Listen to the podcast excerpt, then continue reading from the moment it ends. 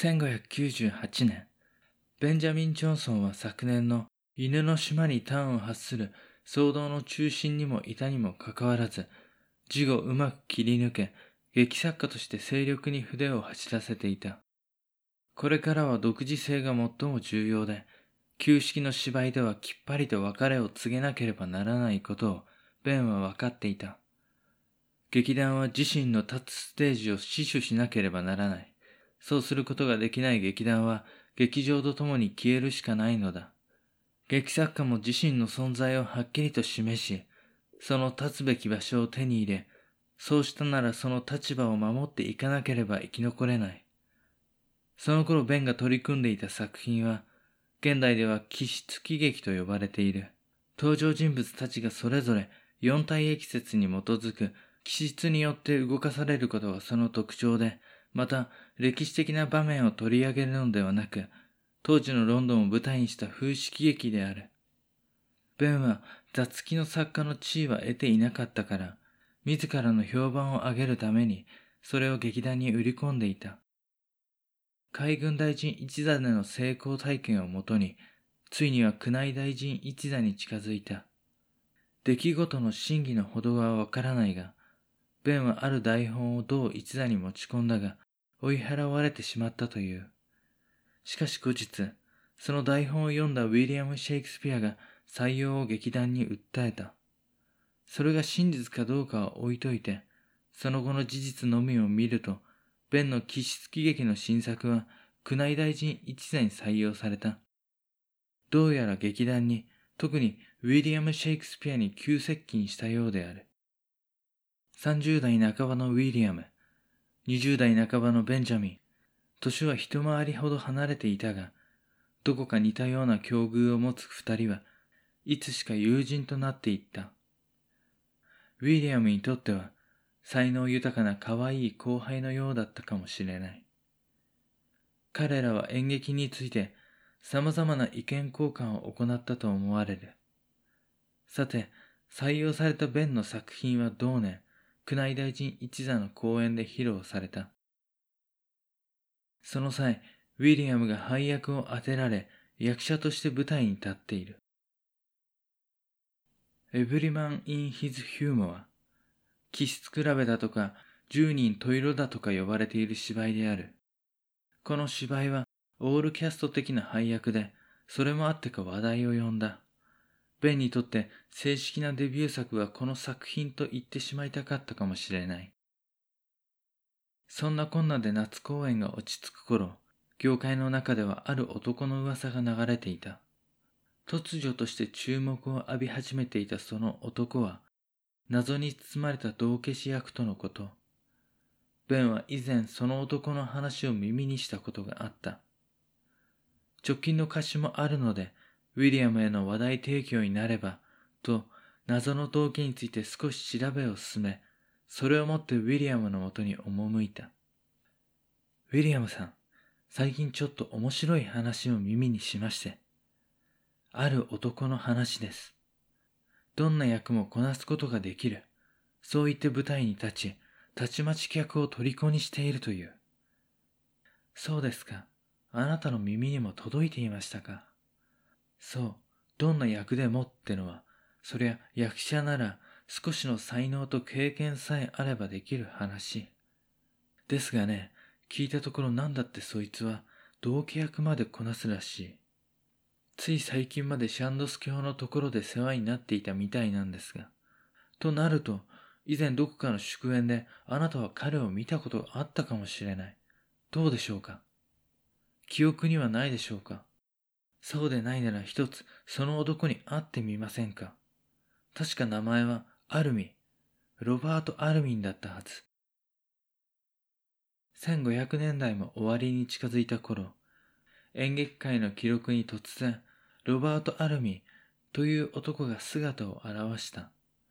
彼の名前は現在、多くに知られるところではないかもしれないが、その存在は後の演劇、特にシェイクスピアの作品に影響を与えたと思われる。一体何者なのかと、遡って調べてみたが、彼の過去についてはその多くが謎に包まれていた。早速だが以下すべてに、おそらく、という前置きがつくが、照らし出された断片を一つずつ見ていこうと思う。ロバート・アルミンは1568年、イングランド東の海運商業都市キングスリンで生まれた。今までに登場した人物でシアター座を経営していたジェームス・バーベッジの次男、今や宮内大臣一座の看板役者、リチャード・バーベッジもこの年に生まれている。ちなみにキングスリー、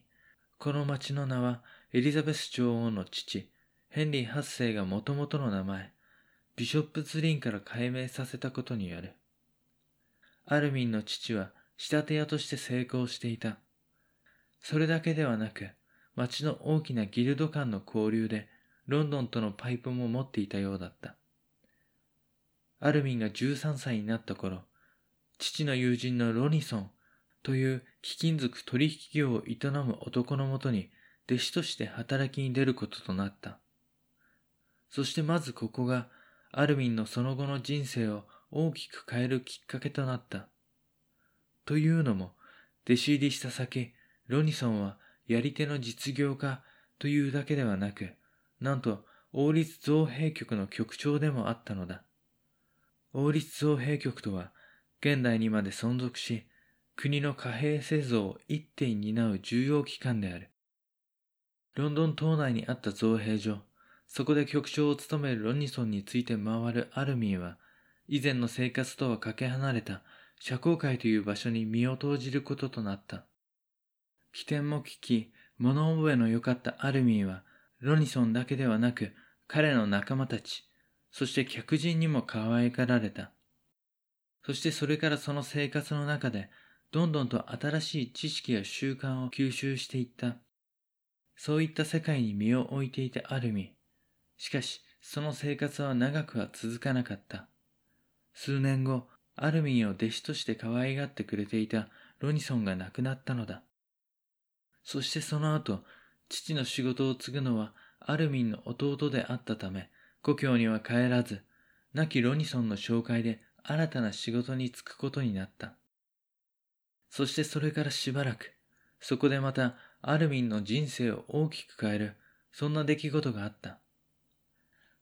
ある日雇い先の主人から売上代金の集金を頼まれたアルミ。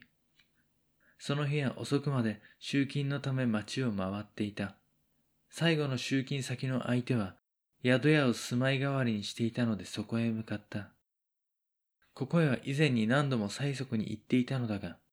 いつもと同じようにいろいろな理由をつけて支払いを渋る男にアルミンを頭に来てしまった。そこで男が食事をとっていた客の集まるスペース、皆の目に留まる壁に大きく詩を書き殴って男の面目を潰してやった。そんな宿にはその日、ある一団が宿泊していた。その一団も一部始終を楽しげに見ていたのだが、その中の一人の男がアルミンの書き殴った詩に近づいた。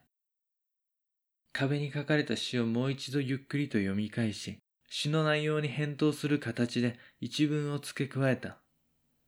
君の相手はこの男じゃない、と。なんだかよくわからないやりとりであるが、つまり、アルミンの書いた詩に何か特別なものを感じたその男が自身の世界にスカウトしたという話らしい。さてでは、この日この場に居合わせた一団は何者たちかというと、なんとかの有名な女王一座のメンバーだったのだ。そして、アルビンをスカウトした男は、当時最も人気を博し、女王からも特別な評価を得ていた、同家役リチャード・タールトンであった。アルミンはその後、タールトンの弟子として演劇界に足を踏み入れ、俳優としての道を歩み始めることとなった。なぜタールトンが気まぐれにも弟子を取ったのかはわからない。この出会いのエピソードが本当の出来事なのかは、タールトンの回想録にあったため、誇張はあるかもしれないが、すべてがフィクションというわけではないだろう。こうしてみるとアルミンは強烈な職運があったようだ。だが、それと同じく、アルミンとその師匠は長く共にいられないらしい。下積み生活の最中、弟子入りして数年でタールトンがこの世を去った。それまでアルミンの表舞台での記録はないが、その後はシャンドス教の一団で世話になっていたようだ。おそらく97年頃までである。祝宴などの舞台活動が中心で、市政の商業劇場に立つ経験はなかったが、その頃までには知る人には知られる存在となっていた。海外からの渡航者が数年ぶりにロンドンへやってきた際に、アルミンについて記録を残している。